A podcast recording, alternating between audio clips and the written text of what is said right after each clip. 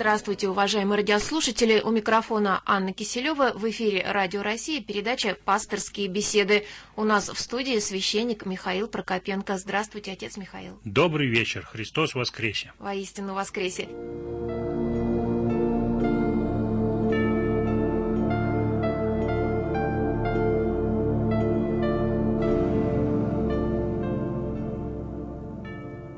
Сегодня четвертая неделя после Пасхи, неделя о расслабленном. Евангельская история о расслабленном, которую сегодня вспоминали на церковных службах, позволит нам поразмышлять в рамках передачи «Пасторские беседы» о таких важных для каждого вопросах, как забота о телесном здоровье, о связи телесного и духовного, о чуде исцеления. Но прежде, конечно, необходимо напомнить приведенный в Евангелии рассказ об исцелении Иисусом Христом расслабленного в Иерусалимской купальне. Прошу вас, отец Михаил. В Иерусалиме была овчая купель, которая обладала таким чудодейственным свойством. Раз в год в ее воды сходил ангел – Воды эти возмущались, и первый человек из окружавших эту купель многочисленных болящих, слепых, хромых и так далее, так и перечисляет Евангелие. Первый, кто успевал туда, в эти воды погрузиться после того, как вода возмущалась, получал исцеление, какой бы он ни был одержим болезнью. Современная э, библейская археология говорит о том, что вот это возмущение вод было просто обычным, так сказать, процедурой замены воды, застоявшейся за год что просто открывался какой-то, какие-то, значит, э, краны, шлюзы, перегородки, вода это вытекала с шумом, и затем наливалась новая. Это ничего не отменяет в ценности евангельского повествования, потому что Божие чудо может совершаться там и тогда, где и когда сам Господь этого пожелает. И, кроме того, там и тогда, где и когда люди с верой ожидают этого Божия чуда. Очевидно, вот эта перемена воды э, в этом бассейне – издревле была в людском благочестии связана с ожиданием особых милостей от Бога. И Господь по вере всех ожидавших ее эту милость посылал. И вот некто был там из этих несчастных, 38 лет лежавший в состоянии паралича, расслабленный, и никогда не успевал он моменту, когда обновлялась вода в бассейне, не успевал он доползти, докарабкаться до водной глади, так провел он 38 лет. И когда Господь увидел его, спросил его о его затруднениях, и тот ответил такими замечательными пророческими воистине словами. «У меня нет человека, который погрузил бы меня в воды». Нам может казаться, что речь идет исключительно о том, кто сделал бы ему эту добрую услугу, бросил бы его в воду. Но в святоотеческой традиции есть и другое прочтение вот этих слов «человека не имею». Речь идет о Богочеловеке, о том единственном, кто, собственно, и может исцелить всякую немощь, которая терзает человеческую жизнь. Люди часто размышляют о соотнесении телесных недугов и греховной жизни. И часто думают, что вот какая-то болезнь постигла меня за грехи. Бывает и так, что человек, столкнувшись с каким-то диагнозом, либо получив какой-то ущерб своему здоровью, первый вопрос, который задает себе, за что мне это? Даже не почему это со мной произошло, а за что мне это. То есть какое-то предчувствие того, что с нашими поступками наши недуги связаны, интуиция какая-то на эту тему в человеческом сознании существует. Но нужно сказать, что эта интуиция никогда почти не бывает безошибочной. Поэтому э, вернее было бы говорить не за что, а по какой причине. А в некоторых случаях даже для чего или зачем. Потому что если мы говорим «за что», то мы вступаем с Богом, который является промыслителем нашей жизни, в отношении какого-то торга, в отношении какого-то, как мы можем подумать, э, равнообразного обмена, да, я тебе это, а ты мне, пожалуйста, здоровье, да, я соблюдаю твои заповеди, а ты, пожалуйста, вот заботься о моем благополучии, чтобы у меня ничего не болело. Вот. Такое настроение, наверное, возможно на самых первых ступенях человеческой такой примитивной религиозности, но, конечно, оно невозможно там, где человек уже, так сказать, делает, ну, больше, чем первые шаги в жизни своей по вере. Этот человек, расслабленный 38 лет, получил исцеление. Господь его очистил от его недуга, дал ему повеление, предписал ему небольшой необременительный труд, сказал «возьми постель твою и ходи». То есть вы хотите сказать, что это что-то вроде рецепта? Ну, а, собственно, для чего человек, Господь возвращает человека от недуга к жизни? Для того, чтобы человек продолжал жизнь деятельную. Я думаю, что за 38 лет этот паралитик насытился созерцанием всего, что видел вокруг себя. И вот тут наступило для него начало жизни деятельной. К вопросу о том, как часто мы воспринимаем свое собственное исцеление или выздоровление от болезни. Не только облегчение от боли и страданий. Исцеление должно восприниматься нами и как счастливая возможность трудиться ради близких, счастливая возможность оказать другим помощь, счастливая возможность более никого не обременять своим недугом. Вот о чем идет речь, да? И вот такое переживание исцеления, ну, в современных людях, к сожалению, не так-то часто и встретишь. Кстати, так часто говорят пожилые люди, когда они действительно страдают э, не только сами, но и обременяют своим нездоровьем близких. Они как раз об этом просят, молятся, чтобы не чтобы близкие не мучились. Ну, об этом в том числе, потому что бывает так, что наоборот нежелание кого-то обременять является таким, знаете, странным, парадоксальным проявлением человеческой гордыни. Я ни в ком не хочу нуждаться. Да, вот если человек говорит так, что он ни в ком не хочет нуждаться, то это, пожалуй, не знаю, что хуже, болеть либо ни в ком не нуждаться. В этом смысле человек, лежавший у бортика этой овчей купели, он был куда ближе к правде Божией. Он все время нуждался в человеке, причем в человеке с большой буквы. Не просто в том, кто бросил бы его в воду, а в человеке, который исцелил бы его от его недугов. С одной стороны, Господь предписывает этому паралитику труд, а с другой стороны, Он предупреждает его, чтобы он шел и более не грешил чтобы не случилось с тобой чего худшего. Евангелие прямо не говорит, по какой причине этот человек оказался парализованным. Мы можем догадываться с большей или меньшей степенью вероятности, что это произошло, может быть, по причине какой-то невоздержанной жизни, может быть, там, еще по какой-то причине. Но иногда эти догадки начинают заходить где-то, может быть, даже далеко. Э, в нескольких э, средневековых духовных книгах, в писаниях встречалась такая версия, что вот этот вот расслабленный впоследствии оказался одним из э, людей, участвовавших в распинании, в бичевании Христа Спасителя в дни крестных его страданий. Эта догадка не имеет под собой, я думаю, никакой серьезной почвы, потому что Евангелие насчет умалчивает. И такая догадка могла быть продиктована просто обычным желанием средневекового человека все сюжетные концы в любом повествовании, в любой книге э, соединить друг с другом, да, связать такой узелочек, чтобы ничто никуда, чтобы не оставалось нерешенных вопросов. С другой же стороны, вот эти самые слова предостережения Христа «Иди больше не греши, чтобы не случилось с тобой чего худшего», нам может показаться, что здесь речь идет о том, что как бы не постигла еще большая болезнь. Ну или как минимум тут указывается взаимосвязь между болезнью и грехом. Ну, может быть, да. А с другой стороны, если бы Господь хотел указать на взаимосвязь, он бы, наверное, так прямо и сказал. Он не находился ни под какой цензурой. Он мог говорить прямо, и когда это нужно было слушавшим его, он говорил им самыми прямыми словами. Так вот, о чем речь идет здесь? Иди больше не греши, чтобы не случилось чего худшего. А что может быть хуже болезни? Что может быть хуже, чем вот эти 38 лет, проведенных в параличе? Очевидно, только вечная мука. Очевидно, только жизнь без Бога. И вот эти слова «иди и больше не греши, чтобы с тобой не случилось чего худшего», они вообще обречены ко всякому человеку. Не греши, чтобы не произошло с тобой чего-то совершенно непоправимого, чего-то такого, что, собственно, перечеркнет для человека вечность.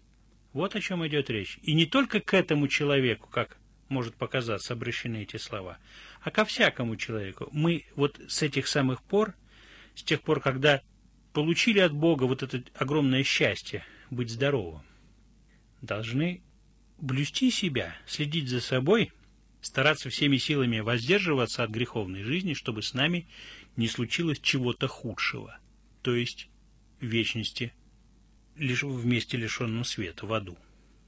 Отец Михаил, вот там, в Иерусалимской купальне, произошло произошло чудесное исцеление, скажем, да, и о таком чуде во все века мечтают и заболевшие люди, и их родные и близкие, и молятся, и ездят по монастырям, и кропят святой водой, э, ждут исцеления, но исцеление случается далеко не всегда, да, наверное, этому есть причина, и, может быть, люди ищут тоже ее в Священном Писании, пытаются найти, понять, почему так, а не иначе. Ну, э, уже приходилось нам говорить здесь о том, что современный мир, он часто бывает ориентирован на какой-то немедленный результат – на то, что вот мы сейчас попросим, и все изменится сейчас же, да? А если просим не для себя, а для близких? То тоже изменится сейчас же. Мы просим вот иной раз вот так, да? К Но этому... когда о здоровье идет речь, тут тоже долго ждать не всегда есть возможность. Но не всегда есть возможность. Знаете, вот, э, вот этот паралитик ждал 38 лет. Означает ли это, что эти 38 лет были для него временем совершенно бессмысленным и потерянным? Думаю, что нет. Думаю, что вряд ли. Есть похожие истории в Евангелии. Евангелие вообще изобилует историями об исцелении. Например, исцеление слепорожденного. Через, еще через две недели мы будем вспоминать эту евангельскую историю. Вот, я думаю, что тот мой собрат и коллега, кто будет на этот счет здесь беседовать с вами, либо с кем-то из ваших коллег, остановится подробно на этом замечательном чуде. Но там произошло то же самое. Человек первую часть жизни провел в совершеннейшей тьме. Означает ли это, что это часть жизни была для него временем, потерявшим всякий смысл? Думаю, что нет. Думаю, что нет. Вот. Поэтому болезнь такое состояние, которое требует от многих людей терпения, и часто ее продолжительность заставляет нас понять одну простую, очевидную, казалось бы, теоретически, но не всегда очевидную в практическом смысле истину о том, о той огромной поистине всецелой зависимости нашей жизни от Солнца Правды, от источника жизни, от нашего Творца и Искупителя. И что такое вообще здоровье? Здоровье превратилось в некий культ. Его иногда называют витализмом, да, этот культ. Парадоксально, но говорят, что самым, одним из самых тиражных журналов в советское время был журнал «Здоровье». Здоровье – это некое состояние полного здоровья, да? это некая возможность почувствовать свою абсолютную автономию в этом мире. Я здоров, я ни в чем не нуждаюсь. Ну, мне нужно, конечно, попить, поесть, мне нужно где, где жить и прочее, прочее. А в остальном я здоров, у меня ничего не болит. Здоровый человек э, часто бывает совершенно глух к болезням других. Он может относиться к ним иронично, он может где-то насмешливо, да? Но, по крайней мере, понимать, что такое боль, ему без каких-то усилий, наверное, трудно. Вот. И поэтому для того, чтобы вот эта скорлупа самодовольной жизни, скорлупа жизни, глухой к чему бы то ни было, кроме себя самого и своих нужд и потребностей, вот чтобы эта скорлупа дала трещину, иногда и получается так, что наше здоровье может пошатнуться. И вот переживание вот этого пошатнувшегося здоровья, своего собственного, либо здоровья ближнего – оно, оно и служит тому, чтобы мы переключились с, со своего собственного мира, где я в центре, на тот мир, где ничего нельзя поделать, если Господь не поможет. А в какой мере э, не знаю, может быть, вы осудите это слово, в какой мере можно говорить об уповании на волю Божью. Наверное, все-таки врачам тоже стоит в какой-то мере обращаться. Хотя... Не в какой-то мере, а в самой, что ни на есть, правильной мере. В конце концов, что такое э, болезнь? Да? Это еще, вот, вот, вот эта независимость, с началом болезнь заканчивается. Да, вот сломал я руку, я тут же вынужден был обратиться к докторам. Не ожидаю, собственно. Ну, собственно, да, еще за, за, за день до этого я не думал о том, что нужно будет отправляться там в какую-то травматологию и так далее. Вот. И э, огромным открытием, часто бывает для заболевшего человека, поистине такая чудесная евангельская степень участия ближних в их собственном недуге, да? Казалось, все эти люди, ну, они были вежливы, они здоровались с тобой, да? А когда человек заболел, он вдруг, вдруг обнаруживается, что к нему тропа народная не, зарастает, все интересуются, кто-то предлагает ту или иную помощь. Да? И это тоже очень ценное переживание, которое мы можем э, встретить в болезни. Что не только мы в ком-то нуждаемся, но огромной радостью бывает узнать, что люди рядом – это люди добрые, исполненные сострадания, это люди, ну, о которых можно только благодарить Бога. Этому тоже часто помогает болезнь. Вот этому слеп, э, не слепорожденному, э, пара, паралитику, расслабленному, ему повезло, что он вот такого сочувствующего увидел в самом Создателе своем. Это огромное было для него счастье. Я думаю, что как, как и для слепорожденного, который даже исповеднический путь прошел, он должен был отстаивать свою веру перед лицом клеветавших на э, Спасителя э, членов Синедриона, старейшин и так далее.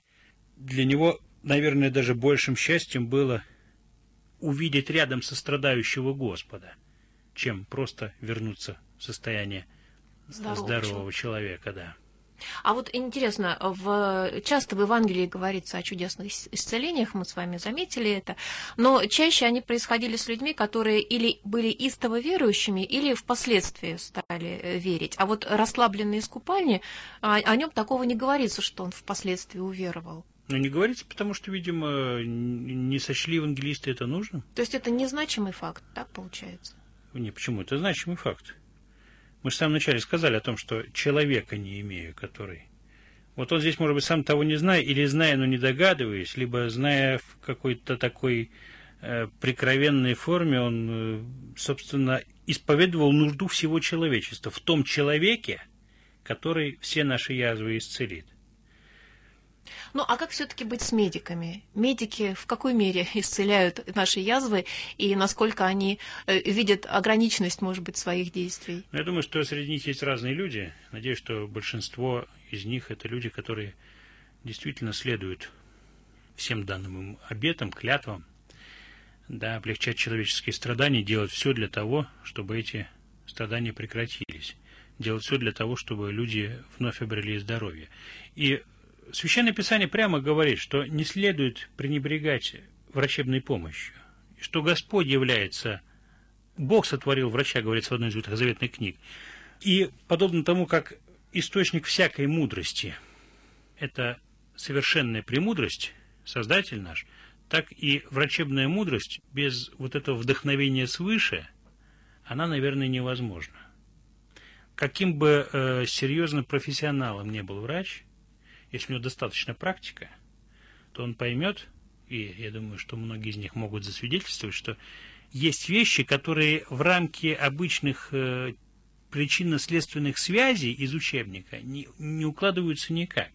Вот. Нам приходится посещать больницу в качестве приходских священников. Я могу сказать, что бывает так, что, к примеру, совершаешь таинство или освящение соборным человеком, который кажется, что ему осталось жить несколько часов. Потом видишь его через две недели, а он уже ходит.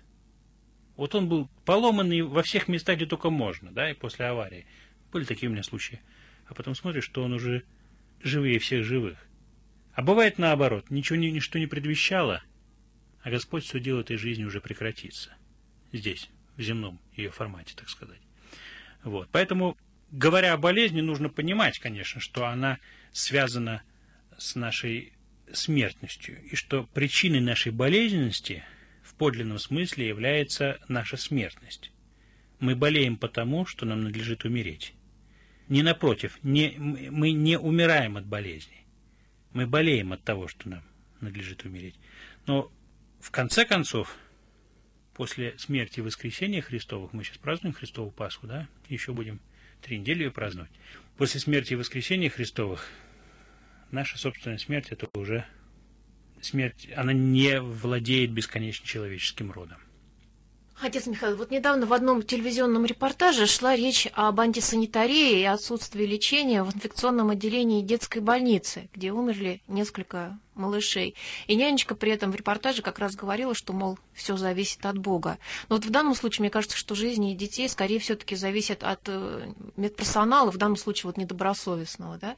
Ну, в данном случае я не знаю. Там, наверное, кто-то должен разбираться из людей, из числа людей, которым общество это доверило, разбираться с э, чьей-то халатностью и так далее. С другой стороны, конечно, со своей стороны мы должны, должны делать все для того, чтобы люди не болели, чтобы страдания человеческие были преуменьшены. Вот. С другой стороны, нужно, конечно, понимать, что да, действительно, если уже Господь решил, что жизнь того или иного человека дальше просто не имеет смысла, то, то он так решил. Вот. Нельзя ни в коем случае вот в этот бездонный колодец, называемый воля Божия, бросать бесконечного размера камни. В рамках, так сказать, наших рассуждений земных таких вполне, этот колодец, он проглотит что угодно. На волю Божию можно списать Начало войны можно списать на волю Божию. Да, сыпались 22 июня 41 года на наши города тысячи тонн бомб, да? Воля Божия? Я бы так не стал говорить. Не было на это воли Божией. И кощунственно говорить, что это воля Божия. Вот. Поэтому э, там, где есть человеческая халатность, равнодушие, там, где есть э, какой-то не знающий никаких преград цинизм, там не стоит говорить о воле Божией. Там можно говорить просто о том, что кто-то сделался соучастником чего-то убийства. Не оказание помощи вовремя, да? Оно даже, по-моему, где-то у нас по уголовному кодексу проходит, проходит, да, как преступление. Там, где человек мог оказать помощь и совершенно от этого уклонился, Конечно, бывает так, что Господь и в таких случаях сохраняет человеческую жизнь, а бывает так, что не сохраняет. Бывает так, что человек сделался, оказывается, из, из того, кто мог бы помочь, сделался соучастником убийства. То же самое касается, например, и такого вопиющего невежества – когда, к примеру, люди, которые должны спасать человеческие жизни, ну, отказываются учиться и повышать свою квалификацию. Это, наверное, не убийство в прямом смысле слова, да, но коль скоро ты взялся за такое высокое дело, то изволь, пожалуйста, соответствовать тому уровню, который в твоем обществе и вообще в мире существует. Вот. Но эта тема, наверное, слишком долгая и слишком тяжелая для того, чтобы в этот день о ней говорить. Мы же со своей стороны должны сказать только о том, что э, врачебной помощью ни в коем случае, конечно, тоже не стоит пренебрегать.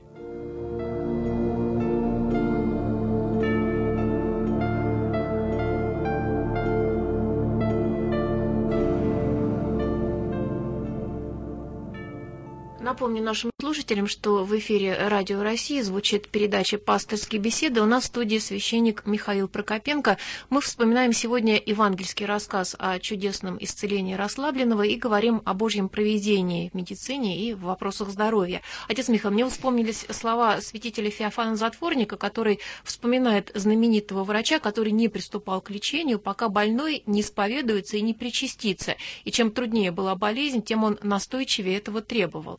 То есть вот эта взаимосвязь между духовным состоянием человека да, и его физическим здоровьем, она тоже, в общем-то, просматривается. Она была для этого врача, наверное, очевидна. С другой стороны, я не думаю, что сейчас имеет смысл э, вот таким образом подходить к лечению. Подходить, да, к пациентам. Сейчас, во-первых, не все православные, кто оказывается на больничных койках, да, это раз. Во-вторых, я не думаю, что он ставил условия, этот доктор. Скорее всего, он просто настойчиво рекомендовал православному человеку, крещенному, оказавшемуся в больнице, сначала восстановить и сделать, ну, актуализировать, что ли, свою э, взаимосвязь с церковью и с Богом.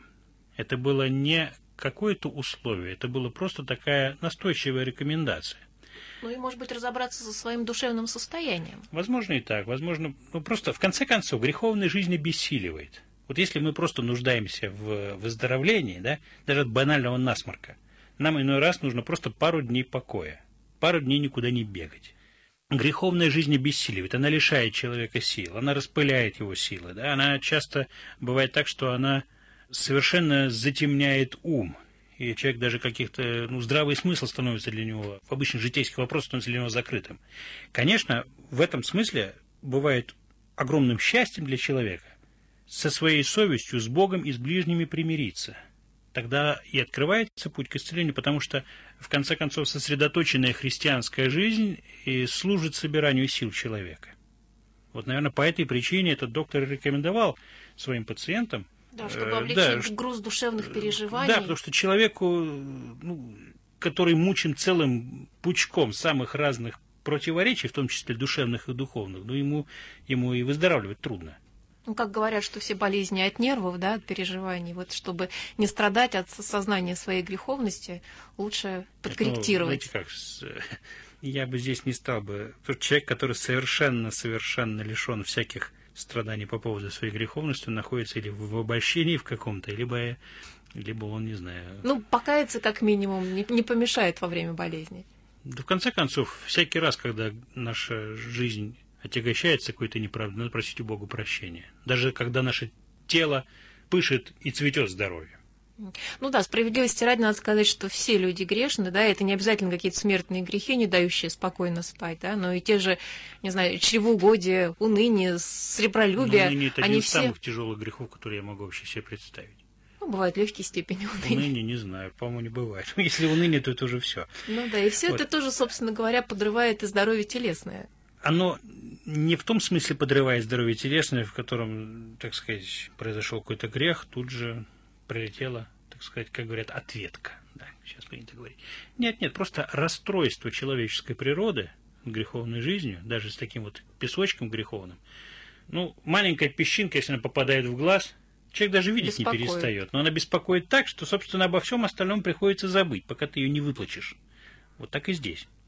Ну да, духовные причины болезни, они, собственно, прекрасно осознаются и самими врачами, да, недаром психотерапии сейчас отводится такое важное место в э, современной медицине. И болезни внутренних органов, да и многие другие берут свое начало именно вот в грехах, скажем так, да, в чем, собственно, помогает разобраться психотерапия, да. А как вот церковь сейчас относится к психотерапии? Не знаю, тут я выскажу глубоко личное мнение, может быть, еще раз подчеркнуть, глубоко личное мнение, что есть, конечно, случаи, где нужна, случаи клинические, где нужна помощь психиатра, где нужны определенные медикаменты.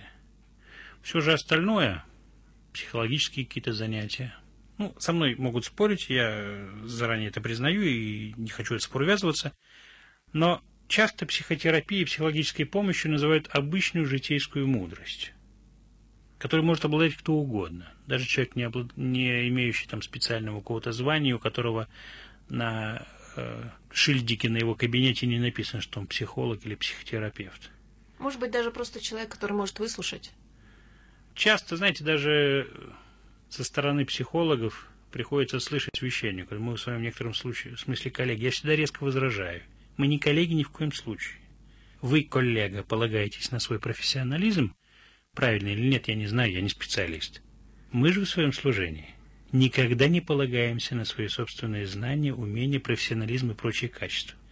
Более того, если кто-то из моих из моей паствы станет брать с меня пример, то я испугаюсь, схвачусь за голову и убегу, потому что он научится у меня исключительно плохому. В нашем случае исцеляет только Господь. А в случае с психологией и психотерапией, ну, я не знаю, кто там, дедушка Фрейд? Или кто-нибудь еще? Но это, еще раз подчеркну, было исключительно мое частное мнение, с которым кто-то может не соглашаться, особенно уважаемые господа психологи. Ну и тем не менее, все-таки у вас, наверное, много общего в том плане, что вы работаете с душой человека. Вы помогаете ему разобраться, может быть, в себе, в своих проблемах. Мы не работаем с душой человека. Что вы, Господи упаси. С душой человека под силу работать одному только тому человеку, который ходил по краюшку вот этого бассейна Силаамского и увидел там лежащего паралитика. Только этот человек может работать с душой других людей. Ну, может быть, Человек с заглавной буквы, да, для того, чтобы слушателям было понятнее. Чело- Бога человек. Только этот человек может работать с человеческой душой. Более никто не может туда лезть. Глаза, как пел один современный рок-бард, глаза не сделаешь отверткой. А иной раз, кстати говоря, возвращаясь к вопросу о болезнях, некоторые болезни, их, по-моему, лучше потерпеть, чем лечить, потому что лечение бывает хуже, чем, чем попытка вмешаться в этот процесс. Так что здесь нужно очень такую э, проводить четкую э, границу между... То есть всякий специалист, он обязательно должен знать предел своих возможностей. Хорошо, если их знает врач. Прекрасно, если их знает священник. Спасибо, отец Михаил, за интересную для всех нас беседу о телесном и духовном здоровье и за возможность поразмышлять вместе с вами.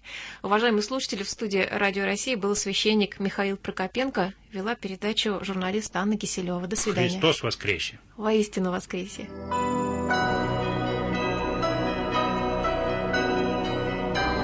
Вы слушали программу «Пасторские беседы» из цикла «Мир, человек, слово».